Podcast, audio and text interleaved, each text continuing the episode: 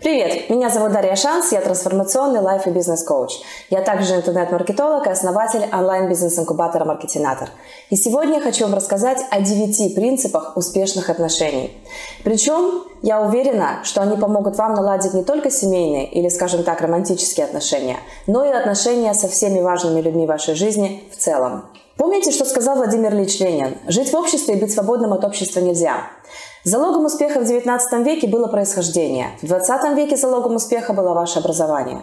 А в XXI веке это эмоциональный интеллект и умение выстраивать долгосрочные и взаимовыгодные отношения с другими людьми. И сегодня я расскажу вам о тех типичных ошибках, из-за которых обычно рушатся отношения. И также дам вам лайфхаки, которые помогут вам выстроить отношения вашей мечты. Знаете, я называю это мастерство отношений, когда вы выстраиваете долгосрочные связи с теми людьми, которые для вас важнее всего на качественно новом уровне. И даже если сейчас в вашей личной и профессиональной жизни все в порядке, и вы также успешно помогаете своим клиентам решать их проблемы, я все равно уверена, что это видео поможет вашей карьере помогающего практика развиваться еще быстрее. А может быть даже и поможет вам создать более глубокие и доверительные отношения с самыми важными для вас людьми. Итак, ближе к делу. Принцип номер один – это принятие. Почему мы начинаем именно с этого принципа? Потому что огромное количество людей постоянно пытаются изменить этот мир и поведение других людей. Хотя то, как другие люди себя ведут, нам совершенно не подвластно. Конечно, вы можете пытаться ими манипулировать, но ни к чему хорошему в долгосрочной перспективе это не приведет. И даже если вам удастся сломить волю человека и заставить его сделать то, что вы хотите, манипуляции не переведут ни к чему хорошему. И знаете, очень часто ко мне приходят клиентки в частный коучинг, которые постоянно на всех жалуются. В частности, они жалуются на своих мужей. Им кажется, что их мужья все время делают что-то не так.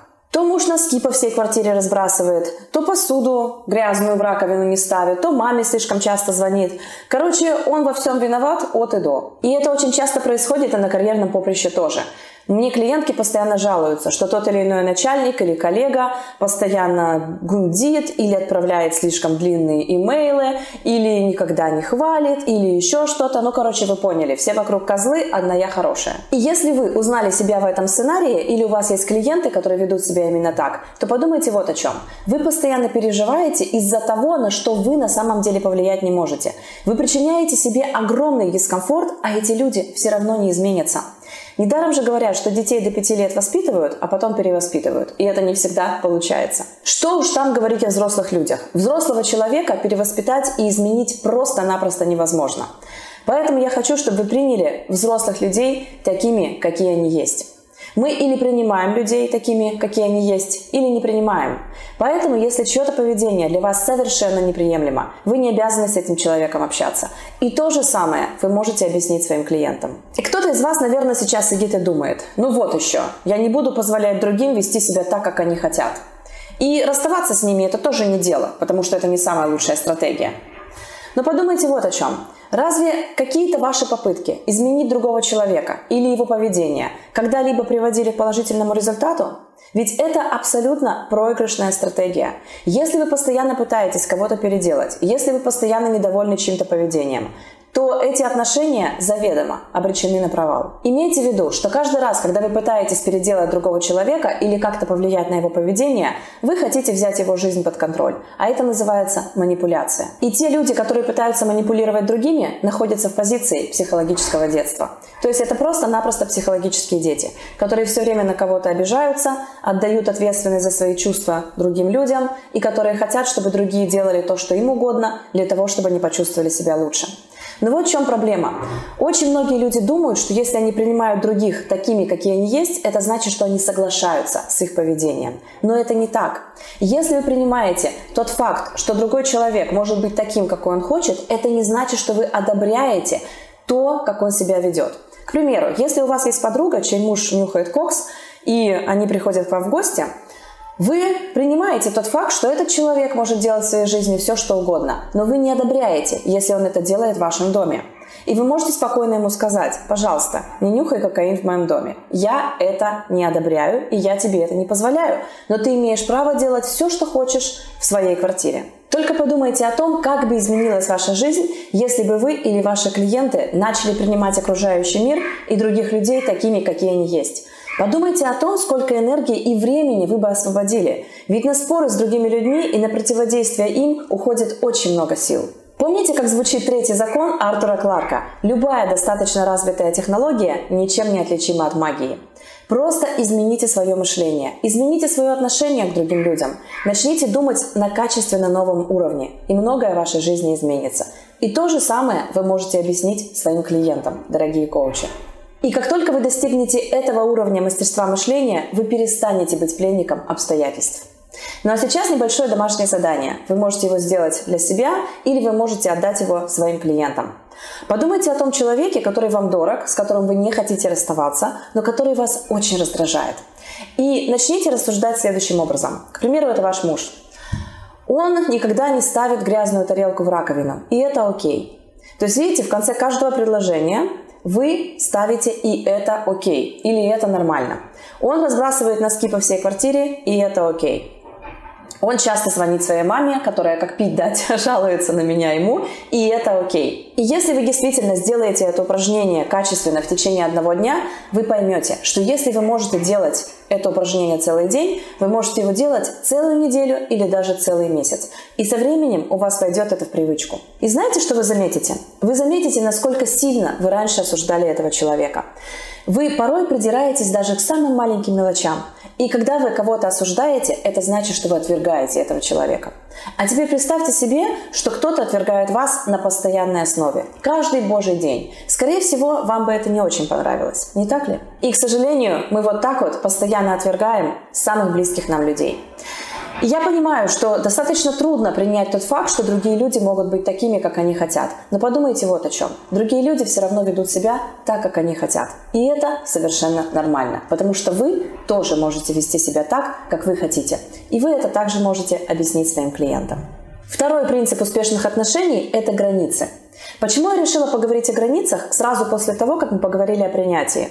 Да потому что огромное количество людей думает, что если они принимают других людей такими, какие они есть, они превращаются в тряпку и позволяют пользоваться собой. Но это очень большая ошибка, потому что такие принципы, как принятие и границы, идут рука об руку. Вы можете спокойно принимать другого человека и при этом очень четко очерчивать свои границы. Представьте себе, что ваше сердце – это дом. И вокруг этого дома вы можете поставить высокий забор. И при этом вы можете сделать в заборе калитку. И что происходит? Вы можете открывать эту калитку и вы можете ее закрывать. Но что происходит с большинством людей? У них либо огромный забор, и там нет никакой калитки, либо вообще нет никакого забора. И это две главные крайности, в которых, конечно же, нет ничего хорошего. Получается, что когда у вас есть забор, когда вы грамотно очерчиваете свои границы, вы показываете людям, как с вами можно поступать, а как нет, что для вас допустимо, а что нет. А сейчас один очень важный момент. Для того, чтобы защищать свои границы, сначала их нужно обозначить. И с этим у большинства людей, к сожалению, огромные проблемы. Давайте приведу конкретный пример. У вас есть ваша собственность, ваш дом, и там есть явно очерченные границы. То есть есть забор, и кто-то при этом через него проник. Кто-то взломал дверь и зашел в ваш дом. И тогда вы можете обратиться к этому человеку с просьбой покинуть ваш дом. А если он откажется это сделать, что скорее всего, то вы можете принять соответствующие меры. То есть вы можете достать пистолет, если вы живете в Штатах, и, и вы можете обладать оружием, или вы можете позвонить в полицию. То же самое происходит и с вашими эмоциональными границами. Если кто-то их нарушает, вы принимаете меры. Допустим, если кто-то вас оскорбляет, вы встаете и уходите. И вы в этот момент спокойно говорите человеку, что если он еще раз вас оскорбит, то вы снова уйдете или вы сделаете то-то и то-то. То есть в тот момент, когда кто-то нарушает ваши границы, вы говорите человеку о том, что произойдет, если он снова это сделает. К сожалению, очень многие люди думают, что установление границ отдаляет их от других людей. Но на самом деле все совсем по-другому. Все с точностью наоборот. Потому что когда вы устанавливаете границы и когда вы говорите людям о том, что можно с вами делать, а что нельзя, вы переносите свои отношения на более высокий, на более честный уровень. Почему я сказала, что принятие и границы идут рука об руку? Потому что другой человек имеет право вести себя так, как он хочет. И вы тоже. И если вас не устраивает его поведение, вы спокойно ему говорите о том, что вам не нравится тот или иной поступок. И если этот поступок повторится, то тогда вы поступите таким-то и таким-то образом. Но здесь есть один очень важный момент. Не путайте установление границ с постановкой людям условий. Если, например, вы говорите своему мужу, что если ты не вынесешь мусор, я не буду с тобой больше спать, то вы ставите ему условия. Вы не очерчиваете свои границы. Почему? Потому что тот факт, что он вынесет или не вынесет мусор, никак не причиняет вам вред никак не вредит вашему физическому или эмоциональному здоровью. Но если, например, ваш муж курит все время на кухне в присутствии вас и ваших детей, то это уже вредит вашему здоровью. Давайте тогда рассмотрим, как работают границы как раз на примере курения. Представьте себе, что к вам пришли гости да, или приехали родственники, и вы их просите не курить в доме, вы их просите выйти на балкон. И что самое важное в этом, в постановке границ? Самое важное – это сдержать слово.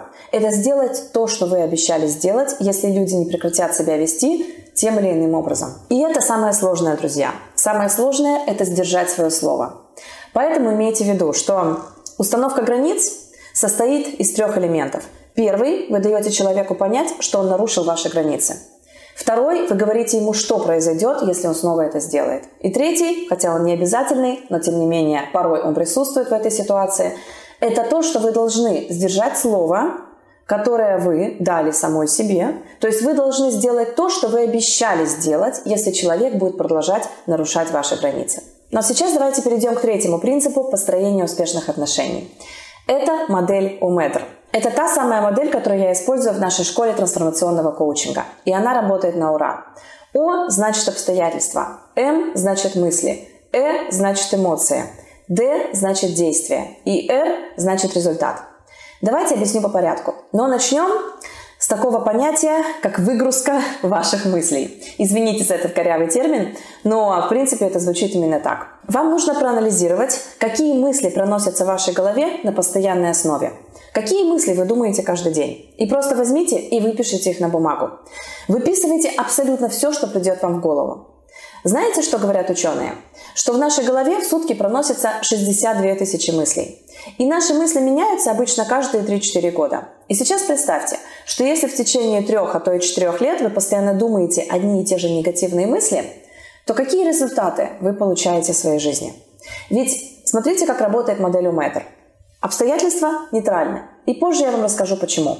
Обстоятельства – это поведение других людей. Это ваше прошлое, потому что его уже нельзя изменить. И это какие-то события, которые происходят в мире и над которыми вы не имеете никакой власти. Что же не нейтрально? Нейтрально то значение, которое вы придаете этим обстоятельствам. И значение всегда порождает мысль в вашей голове.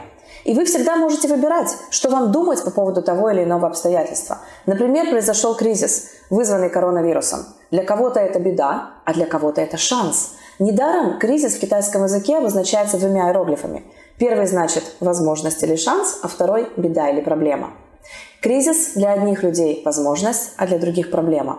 Как вы думаете, от чего зависит это? Конечно же, от того, какое значение вы продаете этому обстоятельству. А обстоятельство – это кризис. Также обстоятельства – это поведение других людей, потому что мы никак не можем на него повлиять, мы не можем его изменить. И кому-то тот или иной поступок кажется вызывающим, а кому-то он кажется совершенно нормальным. Кто-то одобряет того или иного человека, а кто-то нет. И ваше прошлое тоже нейтрально, потому что оно прошло. Его больше нет, и вы никак не можете его изменить. И получается, что когда мы придаем тому или иному обстоятельству то или иное значение, это порождает ту или иную мысль в нашей голове. И если мы постоянно выбираем думать негативные мысли и постоянно прокручиваем их у себя в голове, то мы забиваем свою голову мусором. И самое обидное это то, что мы сами допускаем эти мысли в свою голову. И в какой-то момент получается так, что не мы думаем мысли, а они думают нас. Почему так опасно постоянно прокручивать в голове негативные и деструктивные мысли? Потому что мысли порождают ваши эмоции.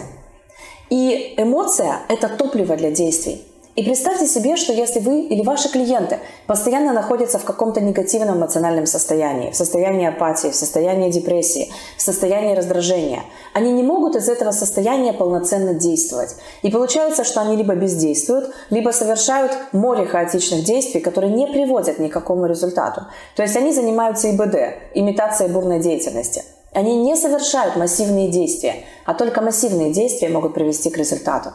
И получается, что результаты, которые мы создаем в нашей жизни, зависят от наших мыслей. Почему? Потому что результат всегда подтвердит наши мысли. Давайте еще раз посмотрим на то, как это работает. Обстоятельства совершенно нейтральны. Важно только то значение, которое вы им придаете. Значение порождает мысль, которая появляется у вас в голове. Мысль порождает эмоцию. Эмоции порождают действия, действия порождают результаты. И результаты всегда подтверждают наши мысли. Проанализируйте, как думают те люди, у которых что-то получилось. Они говорят, ну я же так и говорил, ну я же так и думал. Так потому что ты так думал, у тебя в итоге все получилось. А теперь давайте посмотрим, как рассуждают неудачники. У них что-то не получилось, и они говорят, ну я же так и думал, я же говорил, что у меня ничего не получится. Так потому и не получилось, что ты так думал. И цель этой модели, модели Омедр, это показать вам, и вы можете также показать своим клиентам, что все результаты, которые они имеют в своей жизни, были порождены их мыслями. И это очень важно понять, потому что таким образом мы можем сами программировать свое будущее, мы можем его сами создавать. Если мысли порождают эмоции, эмоции порождают действия, а действия порождают результаты, то мы можем спокойно понять, какие действия нам нужны для того или иного результата, в каком эмоциональном состоянии мы должны находиться, чтобы совершать эти действия, и какие мысли мы должны при этом думать. То есть, видите, если вы строите модель Амедр сверху вниз, то это непреднамеренная модель Омедр. Да? Но если вы строите ее снизу вверх, то это преднамеренная модель Омедр. Вы просто ставите в нижнюю линию, в линию R, тот результат, который вам нужен. И тогда вы понимаете, какие действия нужно совершить для того, чтобы его получить, из какого эмоционального состояния нужно совершать эти действия, и какие при этом вам нужно постоянно думать мысли, чтобы вы генерировали в своей душе именно эту эмоцию. Именно ту эмоцию, которая служит топливом для массивных действий. Помните о том, что масштаб вашей жизни равен масштабу вашей личности. И при помощи модели ОМЕДР вы можете трансформировать свое мышление. Вы можете начать думать на качественно новом уровне. И вы можете показать своим клиентам, как они могут сделать то же самое. Давайте приведу очень простой пример того, как это работает. На днях мой муж с утра мне сказал, ты же помнишь, что тебе сегодня в 11 нужно ехать сдавать анализы? И у меня был выбор да, я могла подумать, что, боже мой, неужели он правда считает меня дурой, неужели он правда думает, что я забыла про свои анализы? Или я могла подумать, большое спасибо, дорогой, как приятно, что ты действительно решил напомнить мне о том, что мне надо сдавать анализы. И сейчас давайте посмотрим на то, как бы развивались события в первой и во второй ситуации. Итак, представляем себе первую ситуацию. Мой муж мне говорит, Даша, ты же помнишь, что тебе сегодня в 11 нужно ехать сдавать анализы? Я ему отвечаю, ты что, меня считаешь за дуру? Ты правда думаешь, что я забыла про анализы? То есть я вгоняю себя подобными мыслями в негативное эмоциональное состояние. Из этого эмоционального состояния я с ним грубо разговариваю, я раздражаюсь. Он отвечает мне тем же. Завязывается ссора. В итоге мы весь день дуемся друг на друга и друг с другом не разговариваем. У нас был запланирован ужин в хорошем ресторане, мы туда в итоге не идем. И, короче, весь день и весь вечер испорчены. А сейчас давайте посмотрим, как бы сложился наш день, если бы я выбрала второй сценарий. То есть, если бы я выбрала думать, что он правда обо мне заботится, что он правда хочет мне помочь. Что, если бы я ему сказала, большое спасибо, дорогой, мне так приятно, что ты решил напомнить мне о том, что мне нужно поехать в больницу. То есть, эти мысли вели бы меня в состояние благодарности. Из этого состояния я бы с ним разговаривала совершенно на другом уровне. Я была бы доброжелательна, я бы его поблагодарила. Он бы ответил мне что-то приятное. Таким образом, у нас прекрасно прошел бы день, мы весь день играли бы с нашими детьми, вечером бы мы поехали в ресторан, и мы оба были бы счастливы. И это всегда наш выбор. Мы сами всегда осознанно выбираем, какое значение придавать тому или иному обстоятельству. И когда я подобным образом разбираю ситуации моих клиентов, у них наступает настоящее озарение. Попробуйте это с вашими клиентами, и вы увидите, насколько быстрее они будут получать результаты в своей жизни. Четвертый принцип успешных отношений называется руководство или инструкция. Вы знаете, я директор бизнес-инкубатора «Маркетинатор», и также я основатель школы трансформационного коучинга. И я очень люблю инструкции. Они действительно помогают в профессиональной жизни, но не в личной. Конечно, если вы нанимаете нового работника и вам нужно быстро ввести его в должность, вы даете ему инструкцию, потому что ему нужно делать и что ему не нужно делать. Но ни в коем случае не делайте это с вашими близкими людьми. Но, к сожалению, очень многие люди пишут инструкции по эксплуатации для тех людей, которые их окружают. Получается, что мы просто создаем для окружающих людей инструкцию. Мы просто у себя в уме пишем руководство, где написано, что люди должны вести себя тем или иным образом. Разумеется, удобным для вас образом. Что происходит дальше? Мы это руководство постоянно перерабатываем, меняем, что-то в него добавляем, что-то из него убираем, а другие люди не в курсе. Они вообще не в курсе, что у вас есть какая-то инструкция по тому, как они себя должны вести. И что происходит дальше? Когда другие люди не следуют нашему руководству, когда они не выполняют наши инструкции, мы чувствуем себя несчастными. И вы знаете, если другие люди правда бы следовали этим руководством, то я была бы первая, которая бы написала самую классную инструкцию. Но проблема в том, что другие люди все равно поступают так, как они хотят.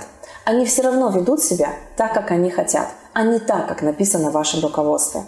И получается, что вы отдаете полный контроль над своей эмоциональной жизнью другому человеку, потому что вы обижаетесь на него за то, что он не знает, что написано в вашем руководстве, и, следовательно, не ведет себя так, как вы хотите. И это вы можете объяснить своим клиентам, что написать руководство для другого человека и ожидать от него, что он будет следовать вашей инструкции, это лучший способ стать несчастной. Поэтому вместо того, чтобы заставить другого человека следовать вашей инструкции, просто выбросите ее и откройте свое сердце для любви. Помните о том, что другой человек не обязан соответствовать вашим ожиданиям, ведь это же ваши ожидания, а не его. Более того, другие люди зачастую даже не подозревают, что у нас есть те или иные ожидания.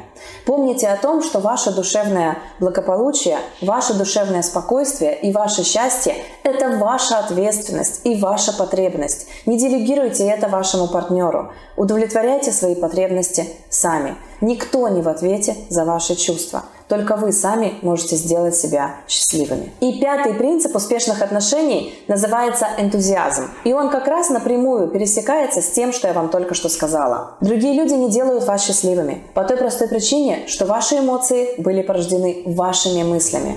Никто не может войти в вашу душу и сгенерировать за вас ту эмоцию, которую вы должны сгенерировать сами. И когда вы понимаете, что все ваши эмоции, все ваши чувства были порождены вашими мыслями, вы можете сами создавать те эмоции, которые вам нужны. И вы знаете, всеобщая пропаганда того, что другие люди должны делать нас счастливыми, настолько запудрила человечеству мозги, что ко мне постоянно приходят клиентки, которые просто не могут принять тот факт, что никто не может сделать их счастливыми, кроме их самих. И как раз вчера на частной консультации одна девушка мне сказала, нет, это неправда, что я сама делаю себя несчастной. Это мой муж делает меня несчастной. Это же с ним я живу. Это же с ним у меня отношения. И он так меня раздражает. Но, друзья, это неправда, что у вас отношения с другими людьми. У вас отношения с вашими мыслями о них. Точно так же, как и у них отношения с их мыслями о вас. Поэтому самый лучший способ построить потрясающие отношения с другим человеком – это начать думать о нем хорошо. Поэтому вашей сегодняшней работой будет начать думать позитивные мысли о другом человеке. И каким образом мы можем выбирать то, что нам думать, и то, что нам чувствовать? Очень просто – Представьте себе, что вы едете в метро, и кто-то наступил вам на ногу очень сильно. И у вас опять же есть выбор. Вы можете подумать, боже мой, какой негодяй, да как он посмел. Вы можете как-то по-хамски ответить этому человеку. Вы можете его толкнуть. Вы можете в ответ наступить ему на ногу. И таким образом вы запустите цепочку деструктивных событий в своей жизни. Потому что, скорее всего, он толкнет вас в ответ, или он вас оскорбит, у вас завяжется драка. Последствия на самом деле непредсказуемые. И успешных людей всех остальных отличает только то, что они в каждый момент своего времени выбирают наилучший сценарий. Так вот, поступить так, как я вам только что сказала, это не самый лучший сценарий. Самый лучший сценарий в данном случае – это подумать, что, наверное, этого человека тоже толкнули. Наверное, просто пошатнулся вагон. Может быть, он просто не заметил мою ногу, и поэтому он на нее наступил. И самое интересное, что, скорее всего, человек правда наступил вам на ногу нечаянно.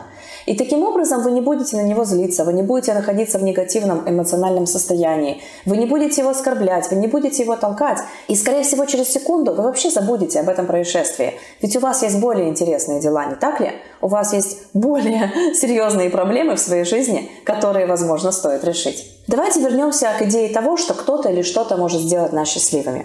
Эта идея совершенно деструктивна. По той простой причине, что мы отдаем всю власть над своей эмоциональной жизнью этому обстоятельству или этому человеку, которого вы наделили этой властью.